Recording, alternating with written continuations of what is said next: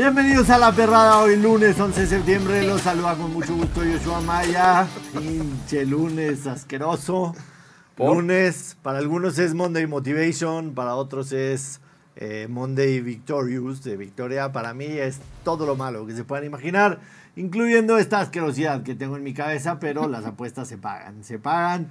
Y aquí estamos pagando. Lo único que les pido a todos es no se atrevan a hacerme memes, ni stickers, ni absolutamente nada. Respeten, respeten aquí a la autoridad, al perro mayor. No se olviden de suscribirse a la perrada, compartir con sus amigos.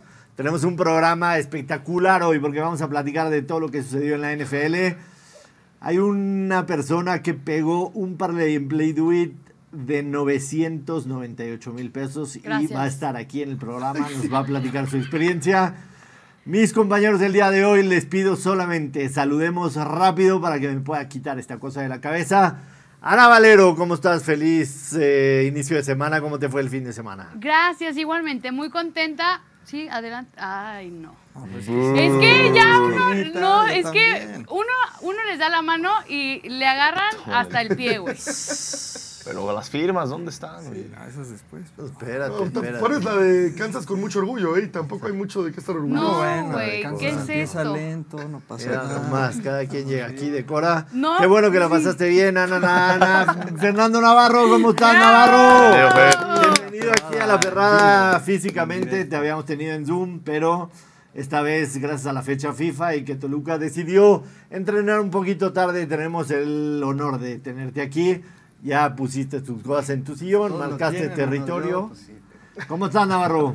Bien, contento la verdad de, de estar hoy y aquí con ustedes, compartir esto que, que la verdad ya tenía ganas, es bien diferente por Zoom y por acá y pues bueno, ojalá sea un programa entretenido. Bienvenido, bienvenido rápidamente, cachorros. Elías, el conde, ¿cómo estás? Todo bien, todo bien, Josh. Feliz, muy feliz. Qué bueno, me da gusto, Elías.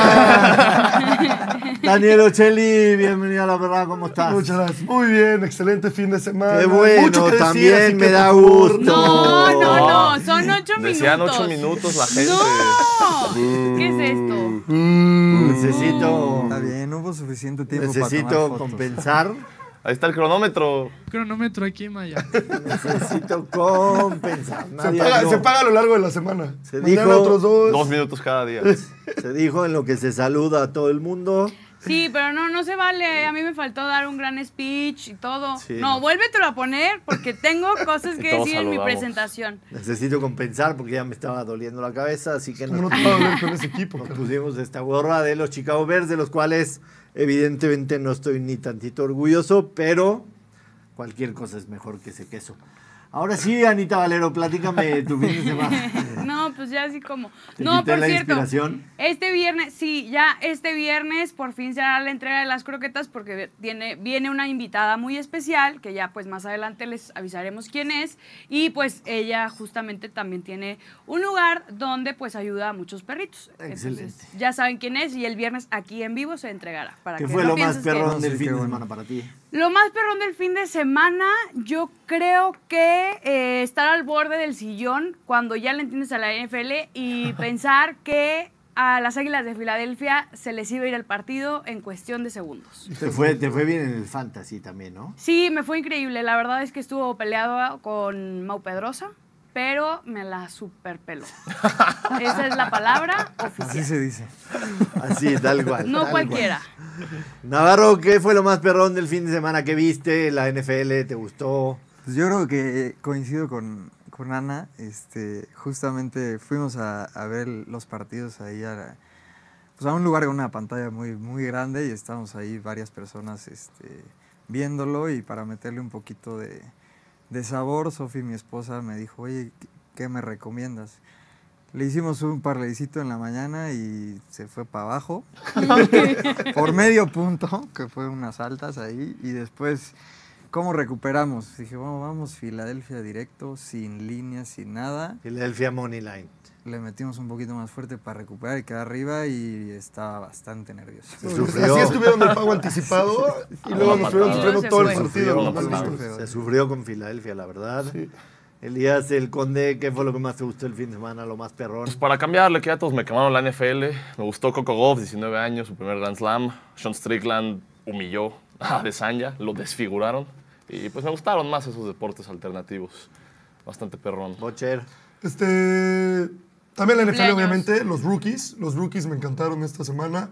Lo que Will Anderson Jr. con su primer sack, eh, Carter con su primer sack, Bryce Young y Richardson anotaron touchdown, CJ Stroud Estuvo. estuvo, no, anotó- no, no lanzó intercepción. Me gusta la defensiva de Miko Ryans. Los rookies, siempre estoy con un ojo en los rookies. Sí, evidentemente, evidentemente la NFL llamó la atención el fin de semana y todos estábamos muy contentos, pero para mí los dos campeones del US Open, eh, lo, de, lo de Coco Goff, la verdad es que creo que a varios, por lo menos se le humedecieron los ojos de cuando sube a abrazar con su papá, ¿no? Porque por supuesto que ya, ya conoces a esas chavas cuando ya están, o chavos, cuando ya están en el profesionalismo. Hay que decirlo, Coco Goff llegó a ser profesional a los 16 años, llegó muy joven y hasta ahora que puede ganar su primer Grand Slam. Pero en esos abrazos, en, ese, en, ese, en esos sentimientos, entiendes todo lo que han pasado para llegar a ese momento, ¿no? Y todo lo que significa el esfuerzo, todo lo que sacrificas en tu juventud, en tu infancia para llegar a esos momentos. Entonces, para mí sí fue un momento especial, sinceramente. Y también, pese a que no soy Djokovista en lo absoluto, el haber ganado 24, convertirse no solamente ya en, en- en el único hombre que lo ha logrado, sino también empatar el récord de, de Histórico. 24. Y haber tenido el detalle de, de mencionar a Kobe Bryant, porque si hay algo que para mí Djokovic sobresale por sobre y por Federer, es el tema mental. Entonces él hacía referencia a ese mama mentality que, que Kobe Bryant durante tanto tiempo. Si Djokovic no tuviera la mentalidad que tiene, quizá no lo estuviéramos viendo en, en donde está ahorita, que para muchos, por lo conseguido, por lo conseguido, tiene que ser nombrado el mejor tenista de la historia. O sea, estamos hablando que son 24 Grand Slam y a sus 36 años llegó a las cuatro finales del Grand Slam. O sea, se quedó solamente a, a la derrota en contra de Alcaraz en Wimbledon de haber ganado el, el, el Grand Slam de los cuatro, ¿no? O sea, El los dorado, cuatro Grand ¿no? Slam. El Grand Slam dorado. Exactamente. Entonces, muy meritorio me parece lo de, lo de estos dos tenistas. Y por supuesto fue un fin de semana en donde tuvimos NFL, hubieron bad beats. eh, la pelea que mencionas de UFC estuvo bastante interesante. Sorpresota. Strickland es el campeón de peso mediano que, que más, o sea, es el offset más grande. El offset más grande en la historia de un campeonato. Así que muy, muy buen fin de semana, la pasamos este, a toda madre. Y por supuesto platicaremos de todo esto y mucho más, arrancando con la NFL. Yo la verdad ya me la voy a quitar porque estoy decepcionado también de los Bears.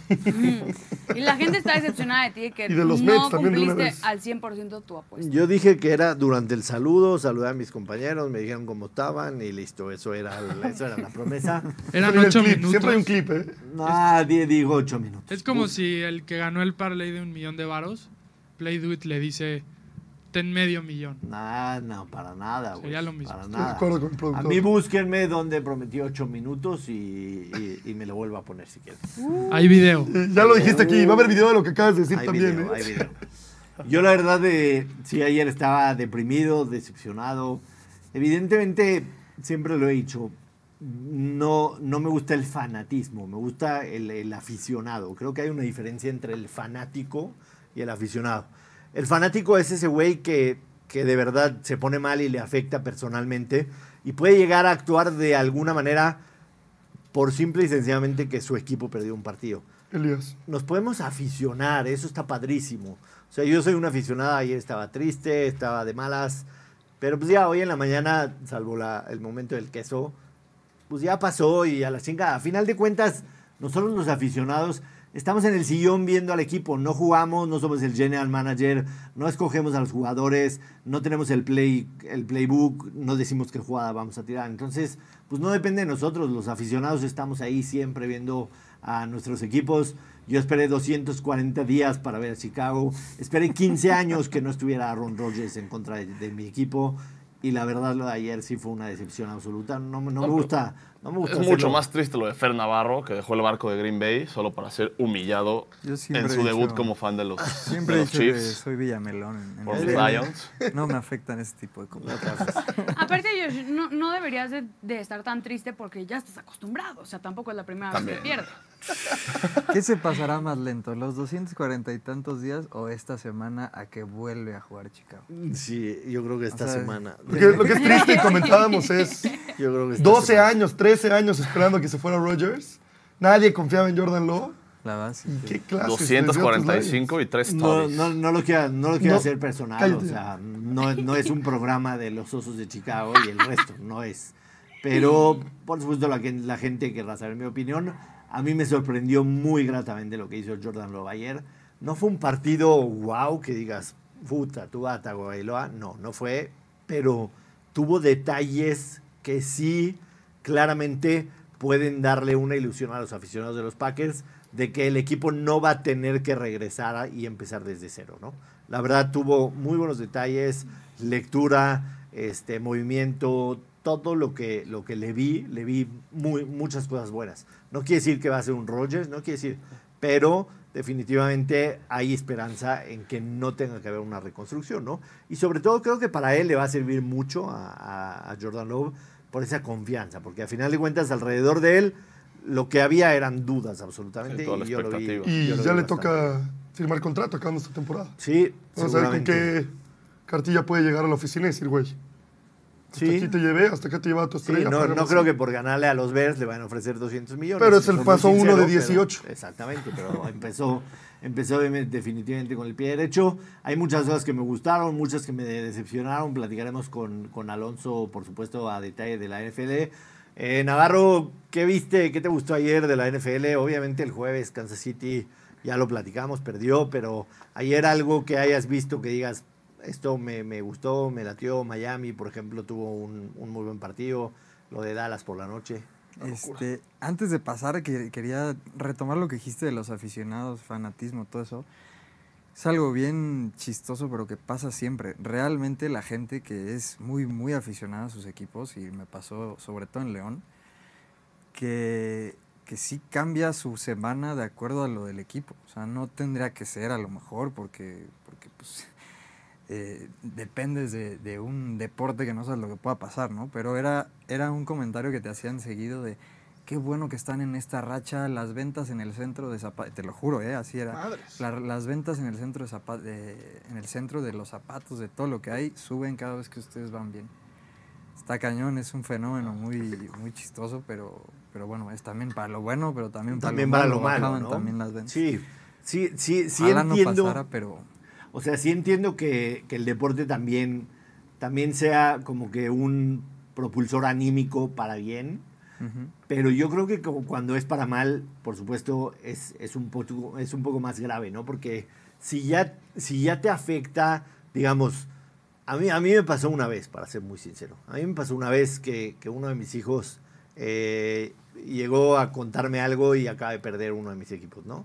Y le dije, te, lo- te soy muy sincero. sí, sí, sí. Y le dije, güey, ahorita no, ve a, ve a platicar con tu mamá o algo así. Y inmediatamente me sentí feo. Y en ese momento dije, tienes que entender que, que esa parte ya es un fanatismo. Ujú. O sea, no debe de pasar de ahí. No debe de, de suceder el tema de que alguien pierda una apuesta y le mande un tuit al jugador. Eres un pendejo, perdí mi apuesta por eso. No. O sea, porque al final de cuentas es su chamba. Salen a dar, salen a dar No, lo bueno, mejor decir que de es un sí pendejo es poco. Hay otros güeyes que sí. Ah, no. ¿Te has claro. que- fuerte? que sí. Aquí no quiero- en lo personal no, pero sí se ha escuchado de amenazas de Claro, o sea, claro. cosas más fuertes. Eso, eso definitivamente no, no debe pasar. Pero Eh, Pero bueno, Hay creo un que comentario no. que, me Regresando gustaría, a eso. que me gustaría leer. Dale. Es de parte de Brandon Martínez Bravo, que dice, de ser hijos de Rogers a ser hijos de Jordan. Sí, pues sí. Eso dice. Tal cual, con el... tss. Ah, pensé que será añadido. Triste. Pero digo, todavía no me puedo considerar hijo después de un solo partido, ¿no? Digo, la esperanza de que cambien las cosas, ahí está, pero, pero sí, fue triste, fue triste. Fue triste. triste. Ya tenemos a, Lo que más me sorprendió la, la defensa de Dallas, La impresionante. defensa de Dallas, Una locura. Impresionante. brutal. Hay varias sorpresas gratas y. y Ahí no están los resultados. Ingratas. Eh, lo, lo platicábamos el, el domingo, el viernes en doble o nada. Eh, para los corebacks, primer pick, empezar la semana 1 ha sido complicado históricamente, 0-13. Este, fue difícil para Bryce Young, sin duda alguna. Atlanta gana, Baltimore no se vio tan bien, hay que decirlo. Los números de Lamar Jackson muy pobres y termina ganando también a Houston. Jacksonville le gana a Indianapolis de visitante. El Tennessee Nueva Orleans infumable, la verdad. Duelo de pateadores. Feroz duelo de pateadores. Sí, Muy el mal de- la línea de, de los Saints. Le pegaron a caer Sí. demasiado y pues los Titans a mí me parecen una desgracia. El de Green Bay, Chicago, no quiero mencionar. Miami, Los Ángeles, creo que para todos estaremos de acuerdo que fue el mejor partido de, de la semana, sin duda Sí, alguna. Que por cierto, Josh, en ese juego ganaron cinco bonos. Ganaron cinco bonos. Fue el, fue el juego con más Correcto. puntos. Ya se les contactó a los que ganaron. Ya. El- el- la mecánica del, el- del viernes era que nos dijeran. Mira, ya hasta el balón quiere cayó el balón. queso. Que nos dijeran cuál partido iba a haber más puntos y bien, atinaron ahí a que era Miami. Filadelfia le gana a Inglaterra, Cincinnati terrible. Lo de Joe Burrow ayer de verdad terrible. Ay, aplaudirle a, Sorpresa. Tampa Bay con Baker Mayfield le gana a Minnesota de visitante. San Francisco hizo pedazos a Pittsburgh. Eh, Washington sufriendo le gana a Arizona. Las Vegas le gana a Denver de visitante. Los eh, Rams también en una de las grandes sorpresas de la semana le fueron a dar una repasada al Seattle de visitante y Dallas le gana a los Giants de Nueva York. Si no me equivoco, fueron al menos 10 victorias de visitante en 15 partidos en la semana, así que si contamos también la de Detroit. Así que fue una muy buena semana para los visitantes. Platicaremos de esto y más con el experto. Ya tenemos a Alonso Solano. Vamos con cortinilla de NFL y presentamos a Alonso que nos diga sus pensamientos del fin de semana de NFL.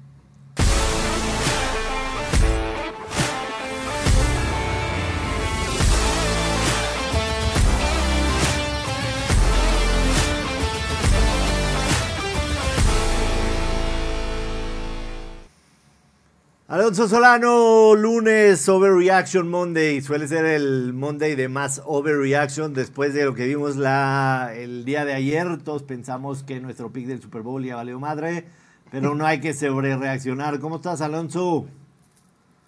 Estaba muy bien hasta hace unos minutos que escuché a Butcher decir que los Titans son una desgracia. A ver, primero que Houston gane algo, ¿no? Houston Ustedes también es pueden una hacer esa vergüenza. afirmación, pero yo entrando estaba muy bien hasta hace cinco minutos. Casi cinco. No, no, nada, nada de lo que sucede aquí hay que tomarlo personal. Absolutamente nada. Hay que, hay que tener claro que el 90% de los de aquí le vamos a equipos pedorros. Así que no tomen. No te confundas, por No, favor. por eso dije el 90. todavía no, no. Este, no tome nada Hay que hacer un personal. grupo tú y yo, Ana. Ay, no mames, tampoco, güey. Tú sí vas en el equipo de los chafas. O sea, no porque hayas ganado uno quiere decir que puedas entrar acá donde estamos Ay, pero fue- los que fue peleamos contra Super el Bowl, campeón. cosas así. No contra cualquiera. Alonso, eh, no se vale reaccionar este lunes, pero hay cosas que vimos que definitivamente nos llaman la atención. Todos los lunes, bueno, más bien todos los domingos por la noche te la pasas en vela escribiendo eh, reacciones y pensamientos de la semana 1. ¿Cuáles son los principales que podemos leerte este lunes? Yo creo que de entrada el, tema y la situación de, los Steelers y cómo ganaron absolutamente la pretemporada, ¿no? Solo para dar ese papelón en semana uno, que fue un encuentro con la realidad, ¿no? La realidad les pegó una cachetada en el primer cuarto, eh, enfrentándose a un equipo que va a estar peleando por el Super Bowl y ellos tratando de ver cómo se meten a postemporada. Hay una diferencia muy grande en cuanto a temas de expectativas y creo que se notó en los primeros, ¿qué? Cinco minutos del partido. Fue una intensidad y un nivel de clase completamente distinto entre lo mostrado por San Francisco y los Steelers, pero partiendo de ese encuentro, y esto quiero recordarlo todos los septiembre, si se nos olvida Joshua Maya, y sé que lo hemos hablado anteriormente, brother, el nivel de semana uno es bastante complicado para las ofensivas. Es bastante complicado para ver. Más allá de la ofensiva de Kyle Shanahan en los juegos de las 11 de la mañana, el resto para nada, ¿no? Luego, por dicha, encontramos un poco en Miami y algo en los Chargers, pero la verdad es que sí les cuesta mucho a las ofensivas y es, está todo esto rodeado del tema de la pretemporada, ¿no? De lo poco que juegan los jugadores, lo mencionó Nick Sirianni después de eh, ganar en New England, "Mm, la verdad es que pienso que me equivoqué. Y hubiese dado un par de series, por lo menos a Jalen Hurts a la ofensiva en, pretemporada. Entonces está este desbalance. Antes veíamos más a los equipos en pretemporada y por ende entraban tal vez un poquito más fuerte en semana uno, pero ahora como que este primer mes de septiembre es calentar, ¿no? Lo que pasa es que las victorias y derrotas realmente cuentan. Sí, para mí, para mí sí, sí cambia demasiado ahora que son solamente tres semanas de pretemporada y que en el tercer juego a la temporada son dos semanas. Anteriormente era 10 días. La cuarta semana de la pretemporada se jugaba jueves normalmente y sí había una semana de pretemporada que era antes, era la tercera, en la que jugaban prácticamente todo el partido.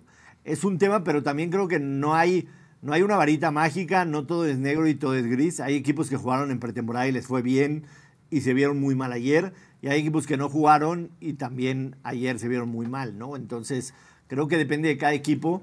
El tema también es que en los entrenamientos, pues sí hay entrenamientos a los que no pueden tener esa intensidad que tienen en un partido. Tendrán que, encontrar la manera, ¿no? Es, es como buscar, buscar la varita mágica para hacerlo, para hacerlo mejor. A mí en lo personal, Alonso Solano me llamó mucho la atención que en la temporada baja, o, o si hablamos de temporada baja hasta la semana pasada, hubieron cuatro corebacks que firmaron contratos multimillonarios y tres de ellos se vieron mal y el cuarto no se vio muy bien y no ganó el partido. Daniel Jones, 160 millones de dólares para una de las peores actuaciones que yo recuerde de un coreback, como fue la de Daniel Jones ayer. Lamar Jackson no tuvo números nada buenos, ¿eh? Nada buenos. 160 yardas, no lanzó touchdown con todo y esa ofensiva que le pusieron. El tema de Joe Burrow, patético. No hay más que decir más que patético. Y finalmente está Justin Herbert, que sí no tuvo un mal partido, pero tampoco lanzó más que un pase de touchdown y no se le vio del todo bien, ¿no? Entonces, ¿qué tanto puede llegar a afectar que de repente te dan esa cantidad de dinero y le, le bajes el acelerador, te relajes, tengas el futuro asegurado y de repente tengas estos inicios de temporada?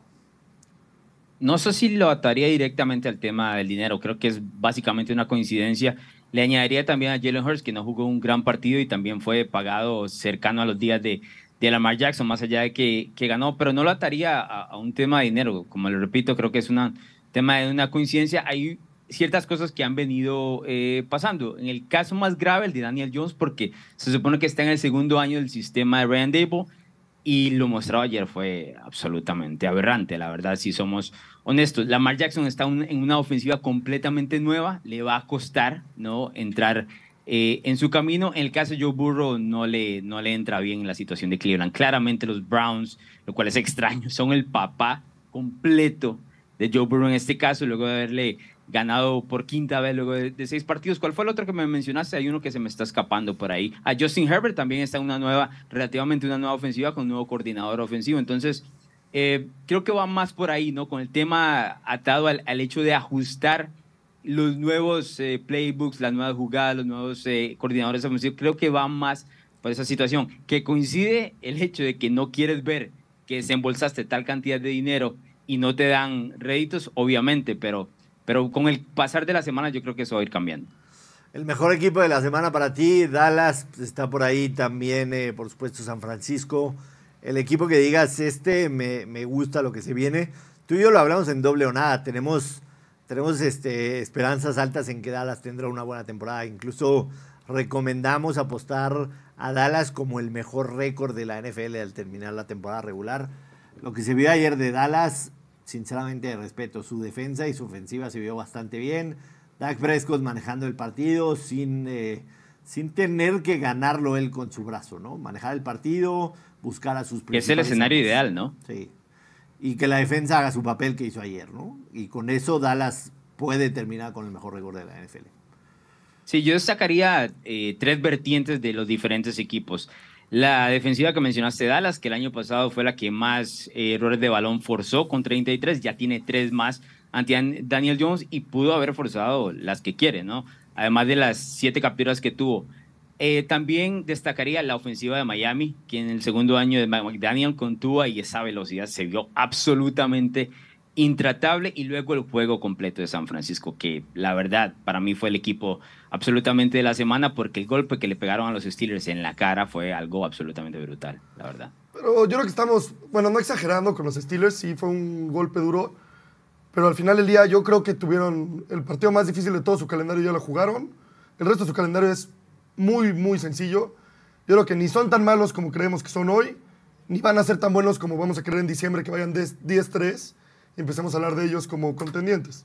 Creo que hay que ver el calendario de los Steelers pero y darnos no, cuenta no, que... no pasa nada con el tema de la, de la expectativa. Yo entiendo el- el- la situación.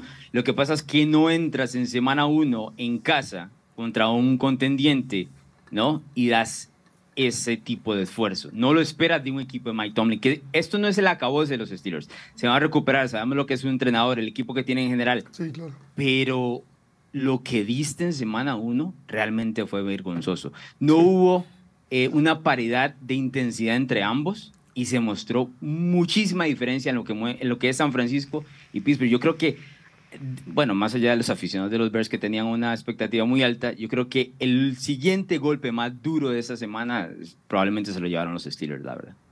Eh, ¿Cómo viste lo de Joe Burrow? Le costó la lesión, le pesó la, la falta de pretemporada, que no llegó al 100, porque estuvo triste y asqueroso lo que hizo contra, bueno, lo que intentó hacer contra, contra los Browns aquí de- del Butcher y su de Sean Watson.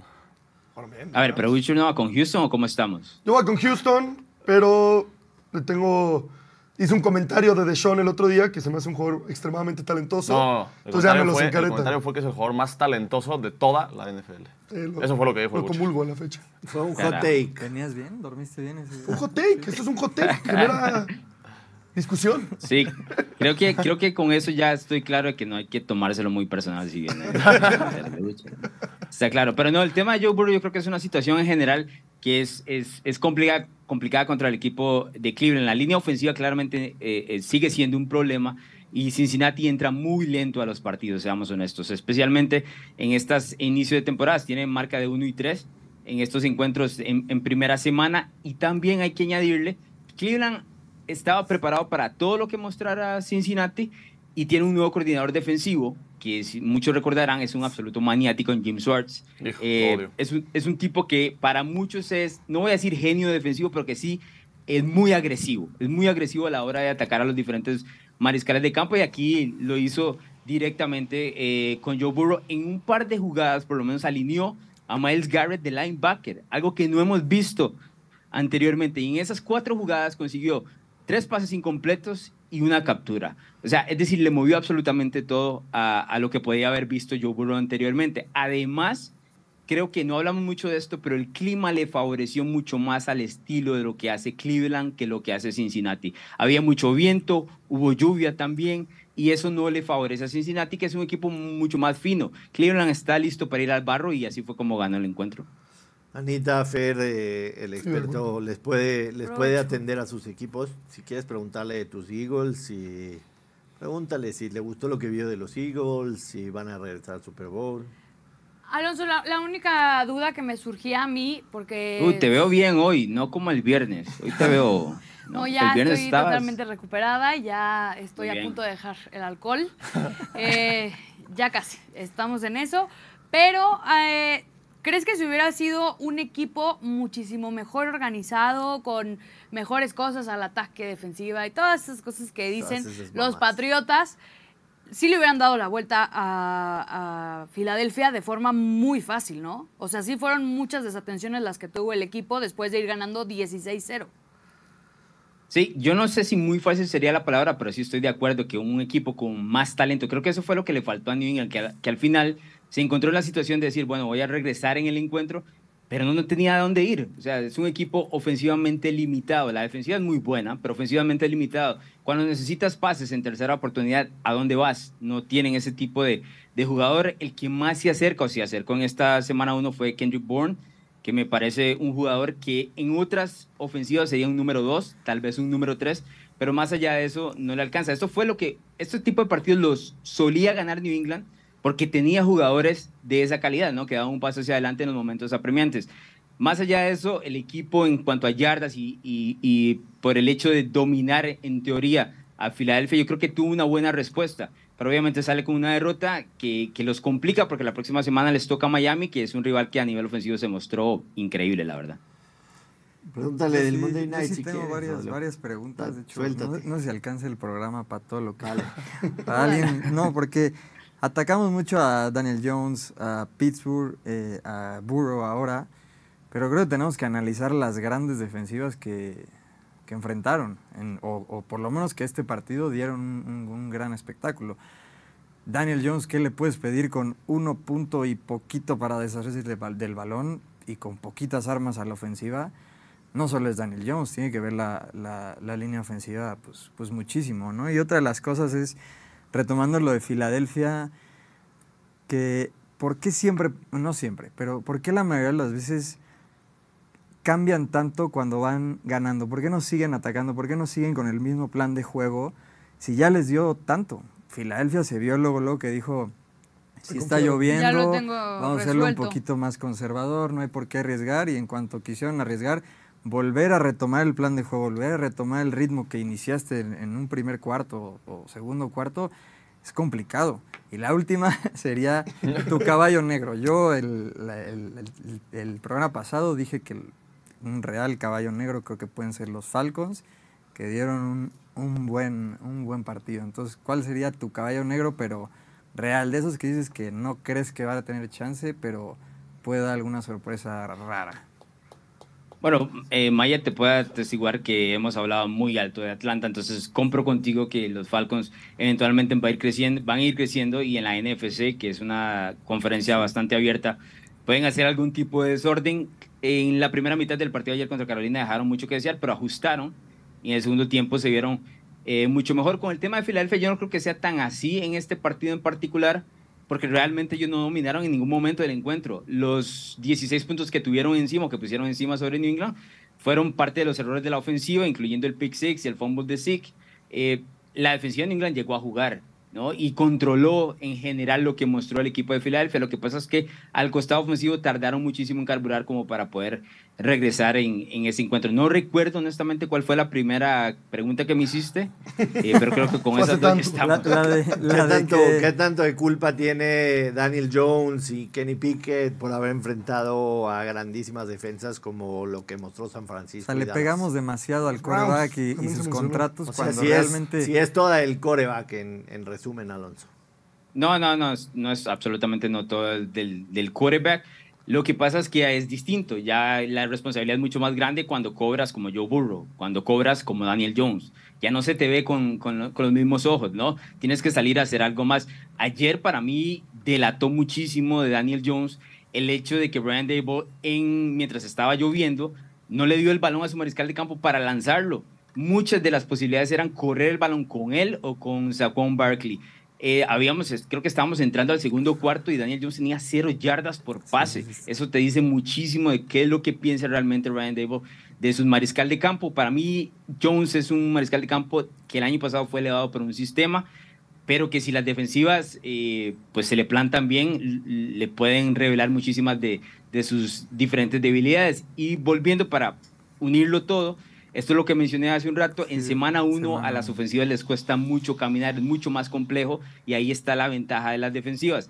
Eventualmente eso se va a ir tornando del lado de las ofensivas y, y vamos a ver muchos más puntos que lo, y mejor fútbol americano que el que vimos en semana 1. Pero sí estás de acuerdo que la línea ofensiva de Gigantes fue parecían niños. O sea, No, no, por no supuesto, hubo. Por supuesto. uno punto y poquito para Sí, lanzar. patético. Ni, ni, No, ni Brady, ni. Rogers, ni quien me Patético pongas. lo de los Giants ayer, patético. Alonso Lano, dos cosas más para ya dejarte ir porque estás muy ocupado y ya quieres dormir, te desvelas toda la noche eh, escribiendo carajo. los pensamientos. Invitar a la gente a que lo lea, ¿no? Busquen en el, en el timeline de Alonso, que es arroba donde Alonso sus pensamientos, vale muchísimo la pena, sinceramente.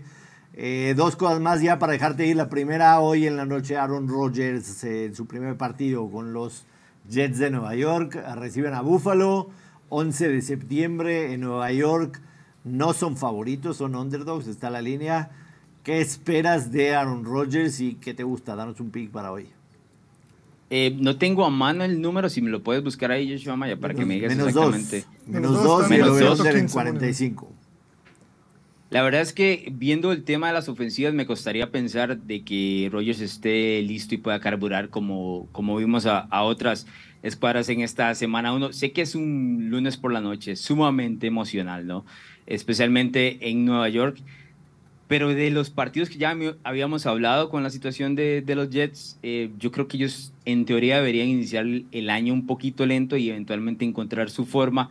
Con el pasar de los meses, yo te sigo dando los dos puntos y creo que Buffalo gana este partido, la verdad, y cubre. Ok, y la segunda y última, este, ¿te sientes cómodo iniciando la temporada 1-3 en los picks en contra de 3 a 0? Sabía que venía eso. Estaba seguro que venía eso. Pero ¿sabes qué? Me siento bien po- por una situación. Ok. Primero, sería muy feo en tercera temporada irte arrastrando desde la semana uno. Ya lo hemos visto en, en las primeras dos temporadas que tuvimos de, de Obrona. Y segundo, sería muy cabrón que te gane en el fin de semana en que los Packers te pusieron el pie encima. Entonces, O sea, le una por otra, ¿no? chance. No pasa nada. O sea, me está dando chance. Así, Ah. así nos fue en doble Nada el viernes, gracias a toda la gente que vio el episodio y los comentarios, la verdad fueron fantásticos. Yo me fui 3-0, Atlanta, Tennessee y el over de Chicago Green Bay.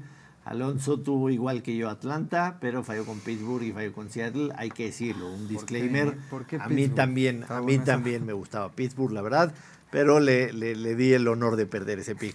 No, Este, cabrón, ¿qué pasa? Y Seattle, Seattle no tiene ningún sentido lo que pasó ayer. lo que Fue- pasó es el. Sean McVay más... pasó ayer. Sí, pero en cuanto a talento, o sea, hay una diferencia enorme entre los dos equipos. ¿Qué pasó, productor? ¿Todo, todo bien, productor? Pinche Seattle. Se pueden, se pueden poner. Se pueden, poner- se, pueden, se pueden poner pegaditos los dos que quedaron eliminados en el Survivor, porfa. Se pueden poner pegaditos. Un aplauso, Ay, un aplauso. intentaron. Nos vamos a extrañar. Qué tierno, qué tierno. Eso pasa por los chistes que hicieron el viernes, los escuché. ¿Qué dijeron de ti? Por cierto, Que colgaba más pesado. antes de que se vaya Alonso, eh, solamente hay una pregunta de Guillermo Contreras que me gustaría que todos eh, la contestaran, que es ¿qué coreback novato les gustó más o les pareció menos malo? Pues todos tenemos la misma, ¿no? A mí me gustó lo que vi de Anthony Sí, Richardson. Fue el Anthony único que- Richardson. No, no fue el único. Fue el único. Perdón. CJ No. Stroud no jugó mal. CJ Stroud no jugó mal. Jugó mal en zona roja, pero- eso sí. Pero, pero la verdad es que su línea ofensiva no ayuda. Creo que Anthony Richardson puede ser, puede ser un Se vio que era el que estaba como más listo para el momento, ¿no? Se ve que en ningún momento le pesó tanto como También- el momento del partido. A ver, también la situación de Richardson no era la de los otros dos. Richardson estaba jugando en casa, con todo el apoyo de la gente encima. Los otros dos sí estaban jugando de visitantes, no era fácil. Alonso, gracias. Nos escuchamos el viernes, doble o nada, con la previa de la semana 2. Este, ponte las pilas para que puedas alcanzarme, porque si, si el handicap es muy largo, quizá ya no te dé chance. Y es Las Vegas, papá, te va a costar caro. Gracias, Eso fue Alonso. exactamente lo que pasó el año anterior, pero al contrario, no pasa nada. Pura vida, nos vemos. Bye. Bye. Este, pregunta rápida a todos ustedes. Navarro, si pegas un parlay de un millón de pesos, ¿qué harías de inmediato? ¿Un cochecito, un viaje, lo metes al banco? Híjole, a estas alturas creo que sí. eh, inversión. Inversión. Ana Valero, ¿qué harías si pegas, si hubieras pegado ayer un parlay de un millón de pesos? O sea, lo que de verdad quisiera hacer sería un fiestón y llevaría a la banda MS sin duda a que cantara. Pero yo sé que estaría muy, está muy mal que diga eso. Entonces, obviamente ya se acercaría gente a mí a decirme, güey, no hagas eso porque es una pérdida de dinero. Entonces, probablemente comprar una casa. Una casita, o por lo menos el enganche, ¿no? No, pues en Torreón, eso cuesta. En ¿no? Torreón. Ah, Torreón. Me la iba a comprar a Torreón, no me la voy a Estado. comprar aquí. Aquí están muy Te vas caras. a Las Vegas, doble o nada al rojo. y ahí Bocher, ¿qué hubieras, qué hubieras hecho hoy si pegas un parlay de millón de Si pesos? hoy pegaba un par de millón de pesos, híjolas. Yo creo que me lanzaba, Lanzaba al debut de CJ Stroud a Houston este fin de semana. Este que fin de semana, todo, no sé. Elías. Este, yo soy un romántico, me llevaría a mi novia de viaje. Sí, cómo Ah, no. ya, nos- ya quedamos todos mal, güey. Sí, cómo O sea, no. yo, yo también. Cuando Bueno, tú sí, quieras. Profe, sí tarea, no la ha pedido. Les pregunto esto porque ayer en Play Do It un sobrino de nombre Daniel Palafox pegó un parlay de un millón de pesos y lo tenemos con nosotros. Daniel, ¿cómo estás? Qué gusto saludarte. Hola Joshua, un gusto estar aquí. Eh, bueno, Diego Palafox, no Daniel. Ay, sí. Eh, pero bueno. Sorry, eh, Eh, soy, es, es muy no, como, es no, como, no pasa nada, un gusto como quieras. la derrota. Le afectó la derrota de los es muy común que me pasen esas pendejadas. Yo soy el malo. Diego, eh, platícanos. Eh, armaste un parlay espectacular, le metiste de chile, de mole y de dulce, tenis, MLB, NFL. ¿Cómo lo armaste? ¿A qué horas? ¿Cómo fue que se te ocurrieron ir con esos equipos? ¿Y por qué no avisaste? Bueno, este, pues yo tengo una cuenta en Twitter, eh, arroba días perfectos, este, que, en la que yo comparto mis apuestas, ¿verdad? Y, y también tengo mi servicio así como de, de apuestas como tú lo tienes. Entonces, pues, obviamente todos los días es levantarte, ver los partidos, ver cómo está el menú y pues ir preparando ahí poco a poco las que van a ser las, las apuestas del día, ir pues viendo datos de cada partido, eh, análisis de dinero profesional, etcétera, todo eso. Este, y bueno, ya vas descartando poco a poco y te van quedando lo que vienen siendo tus, tus jugadas que compartes con la gente, ¿verdad? Y bueno, o sea, obviamente un parlay de 12 jugadas, pues obviamente es algo muy grande. Dentro de todo el análisis que hice, pues quedaron esas jugadas que me gustaron. Obviamente no todas pasaron a ser como jugadas oficiales en, en mi Twitter, pero, pero bueno, decidí con las que me gustaron armar el parlay, que fue eh, la final del US Open, Novak Djokovic, y eh, llevaba partidos de NFL y de MLB. Entonces en total fueron 12, que bueno, eh, por la Novak Djokovic yo la veía como una apuesta obvia, la verdad. Medvedev sí es muy bueno en, en pista dura, venía a ganarle a Carlitos, pero eh, no veía a Djokovic desaprovechando la oportunidad del Grand Slam 24 en, en Nueva York. Ya vieron cómo celebró al final con la, con la camisa de Kobe Bryant también. Claro. Este, y MLB y NFL, pues es lo, el pan de cada día, literal. Eso es lo, lo de todos los días. Entonces, eso estuvo ya un poco más analizado. Este, se armó el parlay, le metí dos mil pesos y salió el millón al final. Sí, Nada no, más, fantástico. nada más. ¿Cuál fue- Oye, cuál fue Pero el que más qué tenemos? tranquilidad. ¿Tenemos la, ¿Tenemos la imagen de Parley producción o no la tenemos? Sí la tenemos, ¿no? ¿Cuál fue el Eh, último que se dio? Ya, ya, nos, ya nos platicaba Diego. Los Cowboys, ¿no? Eh, Novak Djokovic fue la primera opción, las voy a leer. Los Ravens de Baltimore Money Line. Los Cleveland Browns, muy buena lectura, sobre todo por el tema de esa jetatura que tienen sobre Joe Burrow. Fue con los Packers inteligentemente a ganar. Jaguars. Fue con el over de 49 de los Chargers en contra de Miami, que básicamente desde el principio se dio. Los Yankees de Nueva York más uno y medio, que dicho, eh, hay que decirlo, lo, lo- lo sudó un poco porque los Yankees de Nueva York no habían pegado hit en 10 entradas, o sea, le estaban tirando sin hit. Y no solo eso, se fueron abajo en la onceava, en la onceava se fueron abajo 3-1. Y Giancarlo Stanton lo empató con un home run en la fue la más sufrida. Exacto, entonces esa quizá fue la más sufrida. Los Reds de Cincinnati ganaron sin problema. Los Rangers de Texas también se despacharon a los Atléticos de Oakland. CD Lamb 70.5 yardas. Parecía que se iba a dar muy fácil, pero tú, porque tuvo una recepción larga al principio. Pero después decías, a lo mejor Dallas lo saca rápido porque esto ya era una paliza, pero hubo una recepción por ahí en el tercer cuarto que le termina dando el verde.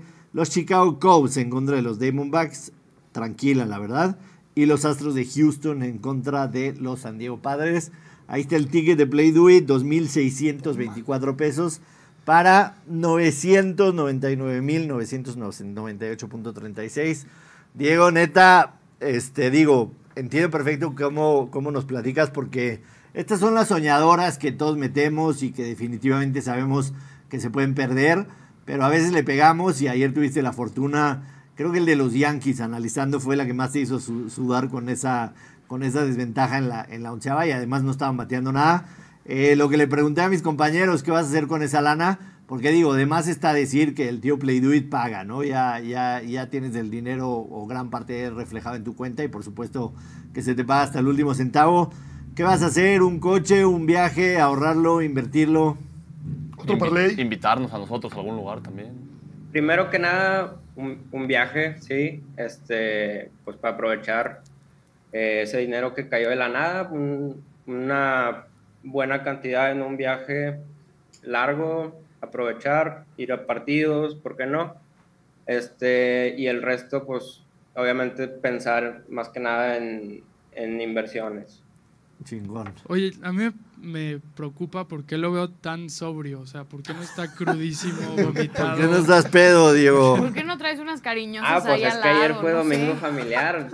Ayer fue Ayer domingo familiar. Estaba con mi familia todo el día, no, prácticamente no, ni siquiera tomé ni una gota de alcohol después de ganarlo. ¿Qué haces vestido? aguas con ellos, ¿eh? Porque ahora se te va a acercar más la familia. Son falsos. Los que no estuvieron contigo antes de que ganaras ese dinero, no les abras la puerta de tu casa. Oye, pues no, mi familia, eh, o sea, hace cuenta, te platico cómo estuvo, pues vine primero a casa de mis suegros, a mediodía, pues estaban los buena onda, partidos de, Sí, ya lo recibieron bien los de suegros. De MLB y de, estaba la final del US Open, estuvimos viendo la final del US Open, pero pues yo sin decir nada, ¿verdad? Este, y por dentro, pues pensando, ah, ya que gane, ya que gane, y, y el segundo set, la verdad es que lo sufrí demasiado porque se veía como que... Cansado. Djokovic lo eh, estaba pues, ya bien cansado porque Medvedev le regresaba todo, le regresaba todo. Entonces, el segundo set fue un set muy largo. Pero ahí es cuando Djokovic Y se hace cuando fuerte. fueron al tiebreak, dije, si se lo lleva Medvedev, se va a poner bien difícil. Pero bueno, ya que se llevó el segundo set, este, me puse más tranquilo y me puse ahí a, hacerle dibujos a mis sobrinas y todo. O sea, la verdad, yo ni siquiera estaba ya queriendo ver qué estaba pasando. Después checo y, bueno, eh, ya, ya a esa misma hora se estaba jugando el de Packers, ya me había dado pago anticipado Play Do. Claro. Y el over de Chargers, pues ya se había hecho también. Al medio tiempo llevaban creo que 37, me faltaban 12 puntos. O sea, se hizo muy fácil también. Este, ya solo me faltaba CD Lamb. Y cuando me voy de casa de mis suegros, le, le digo a mi novia, oye, tengo que... mi novia no sabía tampoco nada. Le dije, oye, tengo que decirte algo. Estoy a un partido de ganar un millón de pesos. Y esperando Wow. el anillo cuando lo... Este, decirte o sea, ¿Cómo le hiciste y así? Este, en el camino hacia casa de mis papás, porque es una casa y luego la otra, pues, este, íbamos rezando así a ver para que, para que se diera. Este, llegamos a casa de mis papás y, y, mi papá estaba viendo el partido de los Cowboys. Este, Era ya el tercer cuarto, más o menos. Yo no había querido ver nada del partido de los Cowboys, nomás vi en Twitter que CD Lamb había empezado con una jugada de 49 yardas. Eh, ahí por ahí del minuto 8 el primer cuarto dije, ah, pues ya, eh, ya se va a hacer. Este, y bueno, después checo al medio tiempo y seguía con las mismas 49 yardas y dije, nada, pues ¿qué, qué, qué está pasando? ¿Ya no lo metieron o qué? Empecé a ver a partir del tercer cuarto ahí con mis papás. Este, y pues yo veía que los Cowboys iban ganando por mucho y no le daban bola o le tiraban bola y era castigo. Hubo, hubo de hecho una jugada en la que al final del tercer cuarto le tiran la bola y le hacen un holding y ahí pudo haber sido. Por el holding pues no la agarra y bueno, empieza el cuarto cuarto y dije ya, o sea, ya perdí, ya no va a jugar. En ese drive eh, sale una jugada, creo que fue un slant. Dak Prescott se la lanza así Lamb a la banda y ya con eso fueron creo que 17 yardas ese pase, me faltaban 13. Volteo a ver a mi novia y le digo, ya, ya se hizo, nos Se acabó, abrazamos. me y- voy. y, pues ahí ya fue cuando mis papás supieron que había ganado también. Qué Pero chingón. antes de eso nadie sabía nada. Pero Diego, ¿y te agradecemos no? muchísimo que hayas estado con nosotros en el programa. Eh, enhorabuena, felicidades. Qué bueno que juegas en Play Do It, porque si juegas ahí sabes que se te pagan estas apuestas.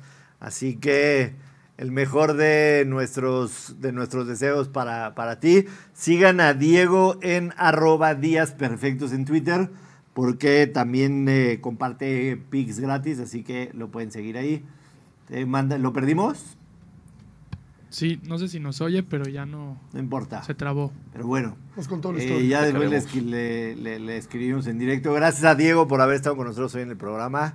La neta, qué chingonería, ¿no? Y además Sí. se ve que metió, por la por el monto que metió, se ve que es lo que sobró para dejar números cerrados, ¿no? Sí, O sea, es como es- que tenía es como- 2000, cerrado, eh, ¿no? 12.600, voy Es como el meter sobrante. 2.600 para que Pero queden 10. 2.624 con 65 Sí, lo centavos. dejó cerrada la Sí, cuenta. Y aquí el bonito de Play It. Como para ganar el, el milloncito. Aparte es como el caso de hombres o payasos, ah, ni, ni checó cuánto le daba Play Do It, o sea, ya le valió madre el final, seguro ya le daban 600 mil varos. Sí, puede ser que sí. Puede ser que sí, definitivamente. Además era buena apuesta, nada más que se complicó por, por las anotaciones de la defensa, si no, la Sí, ganaba dejan de fácil. Sí. Estuvo cuatro recepciones. Que de hecho, más. mucha gente se pregunta, porque por ejemplo, Dallas, en lo particular los Dallas Cowboys, no, no jugaron ningún titular en la pretemporada. Ningún titular en la pretemporada. Y dices, güey, no juegan en la pretemporada, pero en el cuarto cuarto vas ganando 40-0 y sigue Sí, no jugando va a Preston jugar. y- y- y- y CD Lamb, ¿no? O sea, como que. como No, y de hecho, poco de si no me equivoco, ese drive donde la cacha CD Lamb fue el último de titulares. Ya después el siguiente último, ya entró el Cooper. Rush, ¿no? No, Fue pues me que queda muy La claro. ¿no? última oportunidad. Dios tiene a sus favoritos. Sí, claro. O sea, todos los parlays soñadores que he metido yo, y ni uno. Ni estás- cerca. Así estuviste. Así así estuve, estuviste. así estuve. Obviamente yo, en lugar de los dos mil y cacho pesos, yo le había metido 10. Pero se, siente igual la bueno. emoción. No, se siente igual la emoción. ¿pudiste, ¿Pudiste ver a la selección el sábado? La verdad es que no, No, no la vi y yo tampoco pude. Más Yo digo, nada más no vi el quise. primer tiempo. Y ¿Alguien de aquí vio la selección? Yo vi highlights. yo vi el primer tiempo nada más. Se sacó el resultado, ¿no? Yo- ¿El empate? Siento, bueno, o sea, después del 2-0 se sacó. siento que Natalia nos quiere romper la cara. Sí. Este, no, no voy a, Efectivamente. no, no voy a volver a meterme en el, en el tema de por qué no lo vemos, porque creo que ya está hablando mucho. El fútbol mexicano en general tiene que hacer algo para volver a traer al, al aficionado, tanto en la liga como en la selección. Digo, no me, no me parece casualidad. Yo sinceramente se los dije desde el viernes. En ese momento estaba jugando eh, los Longhorns de Texas en contra de Alabama y para mí no hay punto de comparación entre un espectáculo y el otro que por cierto perdió, perdió la, la Universidad de Alabama en casa. Este, pero de acuerdo a lo que leí, y es a donde te quiero preguntar, Fer, eh, parece que al principio del partido estaban algunos jugadores de experiencia, llámese Héctor Herrera en lo particular, y cuando, cuando vienen esos chavos o nuevos talentos, por ejemplo, entró Jordi Cortizo, entró también este, por supuesto el Chino Huerta, que termina siendo el, el gol del empate, eh, se vio un poco mejor ese equipo. Con toda sinceridad estoy hablando desde el desconocimiento absoluto. No lo vi, no lo vi, pero sí me llama la atención un poco que, que a lo mejor, pues lo de Héctor Herrera, digo, como futbolista sabemos de la gran capacidad que tiene, pero en lo particular, y ya sabes que puedes optar por la quinta enmienda, si no puedes contestar, lo entendemos perfecto. ¿Cuánto más te puede dar un jugador como Herrera para un ciclo que estás buscando tratar de rejuvenecer y, y mejorar en ese talento? Yo creo que mucho depende de la mentalidad del jugador, en este caso de Héctor. Si, si él va con, con la misma hambre con la que iba en un inicio, con las mismas ganas, con el mismo compromiso, le puede dar cosas interesantes a, al Jimmy eh, Lozano. Pero al mismo tiempo siempre eh, he creído y, lo, y cada vez lo confirmo más conforme sigo este, jugando y, y siendo parte de diferentes equipos, que la combinación de jóvenes y experiencia tiene que estar. O sea, es, es, es la ideal para poder conseguir cosas importantes, porque sí, la juventud te da cosas muy buenas dentro de un partido como lo es la dinámica, por supuesto, las ganas y, correr y todo este tema, pero la experiencia también te gana partidos, te gana, te gana otra cosa, ¿no? Manejo de juego. El, el jugador de experiencia a lo mejor parece que ya no corre tanto, pero porque sabe correr mejor. ¿no? Ahorita está muy de moda lo del GPS, que tienes que correr tanto y tienes que los 10 kilómetros y no sé cuánto a tanta intensidad. Pero hay veces que dices, puedo hacer ese esfuerzo y puedo regresar a mi posición, pero ¿para qué lo hago? Este, este no tiene sentido. Y a lo mejor un joven sí te lo hace, ¿no? Entonces, ese, esa buena combinación de ambas cosas creo que es fundamental para que consigas cosas importantes en, el deporte que me digas, eh, mientras sea de conjunto. Yo, yo no, yo no, no, no porque estés aquí te lo, te lo voy a decir, pero estoy totalmente de acuerdo contigo. Y creo que la base es como empezaste, ¿no? Es la mentalidad. O sea, Héctor pueda tener los treinta y tantos años que tenga, es lo de menos, pero si el, el tipo va y se mata y aporta esa experiencia, ¿qué necesitan estos chavos que están empezando, que quizá tuvieron su primera convocatoria y les aporta eso, va a ayudar muchísimo, independientemente que en el campo ya no tenga, digamos, ese, ese, mismo, ese, ese mismo fondo físico que alguna vez mostró, ¿no? Porque Herrera era un box to box de los mejores que tuvimos en, en los últimos 6, 7 años en la selección y, creo que sí, definitivamente debe de, aportar. Pero a final de cuentas, aunque no hayamos visto el partido, insisto, porque sí es hablar un poco del, del resultado, es una buena experiencia eh, en cómo se dio el resultado, ¿no? O sea, el, haberse ido abajo con un- a lo mejor algunos errores y venir de atrás ante, ante un equipo que estuvo en el Mundial pasado y que le, complicó incluso a la Argentina campeón, es bueno. O sea, sí, sí, sí valen mucho la pena estas fechas FIFA. O sea, las puedes aprovechar bien. Sí, siempre, siempre eh, se le puede tomar algo bueno a, a todos los partidos, por más que viendo el resultado digas, todo contra este equipo tendríamos que haber ganado. Al final de cuentas, habla bien porque en algún momento en un partido importante te puede pasar irte abajo. Entonces, que sepas cómo manejarlo, que, que- que ya hayas tenido esa experiencia de, de estar jugando bajo o perdiendo, te ayuda para futuros, para futuros partidos que te- se te puedan complicar ya en un partido oficial y que un empate pueda ser muy bueno para, sumar puntos o para alargar el partido. Claro. Oye, Ana, ¿y te gustó el parado del Jimmy? ¿Sí te gustó cómo salió? La verdad es que no tuve oportunidad, solo pude ver la primera parte, entonces, bueno, pues la mitad sí. ¿No acabaste de ver el parado? No, a ver, y entiendo que hay mucha gente que se queja. Yo soy No la primera que defiende ver el fútbol mexicano y que le encanta ver los partidos de la selección. Pero, pues, sinceramente, a esa hora, era un sábado, traía bastantes ganas de tomar. ¿Otra vez? Otra vez, ya me había recuperado con de la del viernes, este, entonces, eh, pues sinceramente se me complicó, tenía un compromiso y solo pude ver la mitad de, digo, el primer tiempo. Eh, por un momento, al principio, esto me dio un poco de gracia y es que lo estaba viendo por cierta televisora. Cuando empezó el partido, los comentarios eran pura alabanza al Jimmy. Y cuando cae el primer gol, ya empezó un desprestigio total que dije, no puede ser que en la misma transmisión, en cuestión de un gol, ya querían la cabeza del Jimmy. Yo decía, güey, ¿cómo? O sea, ni siquiera los vaqueros, ni siquiera el equipo contra que jugaron los vaqueros ya está corriendo a su coach como para que salgan con estas cosas. Pero bueno, Sí, dije, habrá que darle tiempo y, y espacio tanto al Jimmy como a los jugadores. Se están entendiendo apenas. Y pues yo sí lo único que puntualizo es que no me convence para nada Uriel Antuna. Sí, sí vas a ver eh, mañana contra Uzbekistán. Por supuesto. Sí lo vas a Como Sí, que se sí, volvió sí. tendencia eso, ¿no? ¿De Uriel Va- Antuna? va- no, no. Ah. lo, lo que digo, no, jugó. primero. Primero, este, a la- Sí. cuando está padre todos nos subimos y cuando no hay que matar con todo porque es lo que vende, porque así te elevamos el rating o lo que tú me digas y ya es como la forma de, No ayuda en de nada. trabajar. Por eso la perrada analiza bien, Analizamos. habla bien. Ni lo vimos. No, No, no hay- no Analizamos ni lo vemos para no. Por Vea, eso el no martes no hay NFL, no hay nada. El martes no se ve. somos Sí, queda bien, güey.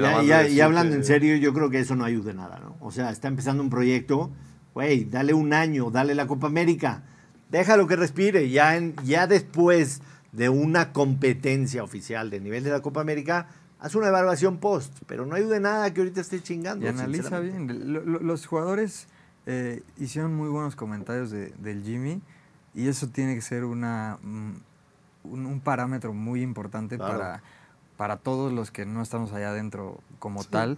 Decir, bueno, si los jugadores están contentos de lo que había venido antes, pues por lo menos algo está haciendo bien. Además, siendo mexicano, creo que lo tenemos que apoyar a, Totalmente. a mil. En otro, en otro, ya me imagino en otros eh, países que a un entrenador del mismo país lo estén matando de esa forma de cuando acaba de quedar campeón y tuvo a lo mejor un mal primer tiempo, lo que tú me digas, y ya matándolo siendo mexicano. Sí. Que de hecho Hansi Flick es el primer técnico en la historia de la Federación Alemana Que que, le corre, tienden la cama. que, que lo corren. Ah, sea, cierto. Le tendieron la cama, eso es para otro programa, pero le tendieron la cama a Hansi Flick. Muy normal, muy normal Bueno. en un día. Y también Rubiales bueno, ¿qué- ya qué se fue por fin. Rubiales se fue. Rubiales. Que los jugadores hablen bien del Ya técnico. toda la semana para hablarlo. Que lo selecciona.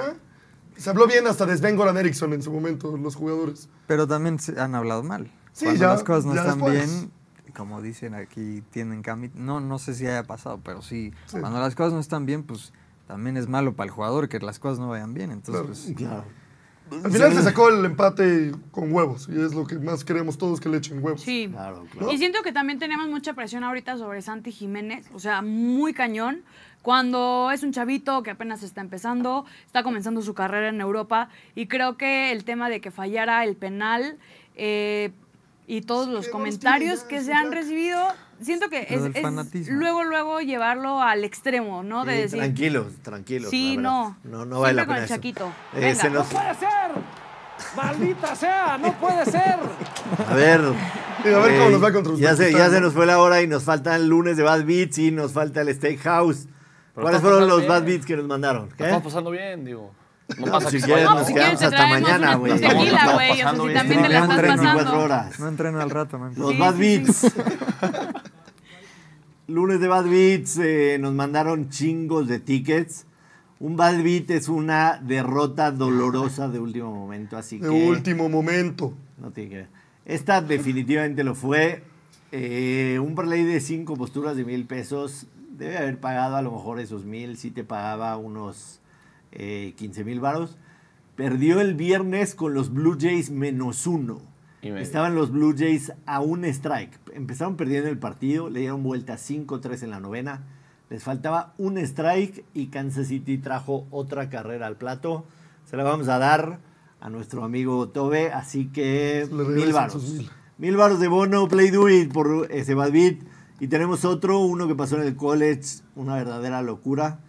Una de las apuestas más, eh, más metidas era la Universidad de Oregon, menos seis y medio, porque la semana pasada Oregon había metido 81 puntos. Pero evidentemente la línea sí estaba un poco tramposa. Texas Tech había perdido. La semana pasada estaba Texas Tech más seis y medio. Iban arriba todo el partido. Esa apuesta se cubrió de principio a fin. Faltando 30 segundos el coreback de Texas Tech, le pegan, lanza un pick six y con 30 segundos se perdió ese más seis y medio. Terrible bad beat, así que bono de mil pesos del tío Play Do It para que no te sea tan amargo ese bad beat. Y vamos con el Steakhouse, lunes, a pegar los tres. Vamos, ¿cómo creo?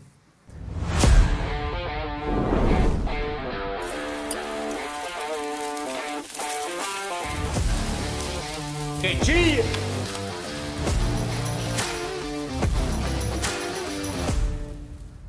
La semana pasada terminamos en marca positiva y el parlay de Morphy es lo más cerca que hemos estado de pagarlo. Teníamos el over de 43 y medio de Tampa Bay en contra de Minnesota. Lo de Minnesota, madre mía. Solamente fallamos una de cinco, pero estuvimos cerca. El próximo fin de semana lo vamos a pegar. Empezamos la semana con el pie derecho y que chille el tío Play con estas jugadas. Vamos a ver la gráfica. La primera es como un teaser, pero en Play Do se puede jugar como un creador de apuesta. Y es under de 51 y medio y Jets más 8 y medio que paga menos 115. Es como un teaser de 6 y medio puntos. Lo pueden jugar así o lo pueden jugar creador de apuesta. Para nosotros fue más fácil este, ponerlo creador de apuesta. Además el teaser no se puede parlear y les queríamos dar el mono del parlay. Yo creo que los Jets no pierden por más de un touchdown y que es un partido de bajas en donde las defensas van, van a dominar. Y nos estamos cubriendo 6 puntos y medio, así que under de 51 y medio y Jets más 8 y medio en creador de apuesta. Los Orioles de Baltimore más 120 menos 1 y medio. Menos 1 y medio, eso en run line. Eh, lanza Kremer por los, do- por los Orioles, que tiene tres salidas, recibiendo apenas en esas tres salidas una carrera limpia. Van en contra de un derecho, Daniel Hudson, que la salida pasada le hicieron nueve carreras limpias, o cinco carreras limpias, no me acuerdo. Eh, ya saben que todo esto es de memoria. Pero los Orioles de Baltimore, menos uno y medio en contra de lanzadores derechos, siempre va a ser una apuesta buena. Y nos vamos con los Blue Jays de Toronto a ganar, menos 135 en contra de los Rangers de Texas. Por los Blue Jays lanza el señor Chris Bassett en casa, que ha sido bastante, bastante confiable. Viene una gran salida en contra de Oakland. Y por los Rangers, que no anda nada bien, lanza Dane Dunning. Así que nos vamos con esas apuestas. Ya vieron ahí todo el desktop de nuestro productor, que no pudo hacerla bien. Empezamos con esa la semana. Eh, Fernando Navarro, un placer, un honor, un privilegio tenerte aquí con nosotros físicamente en la perrada. Eh, deseamos que lo que siga de temporada con los Diablos Rojos del Toluca sea muy buena y de mucho éxito. Aquí tienes una hinchada por los Diablos, ya sabes, queremos que si no gana nuestro equipo, que gane Toluca el campeonato. Muchísimas gracias, obviamente trataré de estar aquí lo más seguido y que me lo permitan. Eh, contento, muy, muy contento de haber estado aquí. Y acuérdense que eh, prime time siempre hay sorpresas. Siempre lo dije la vez- el lunes pasado por, y ya vieron lo que pasó el jueves. Eso no fue sorpresa. Pero eso no fue sorpresa. El tío. Play Dewey te mandó una gorra de regalo por ahí, eh, la, la, La llevaré blanquita con para que la, la- la lleves contigo y la uses cuando se te dé la gana. Ana Valero, feliz inicio de semana. Igualmente para todos. Cachorros. Tomen con cuidado. Venga. Nos vamos y nos vemos y nos escuchamos mañana en punto de las 12. Ya lo saben, suscríbanse y síganos en todas las redes como arroba somos la perrada. Nos vemos mañana a las 12. Adiós.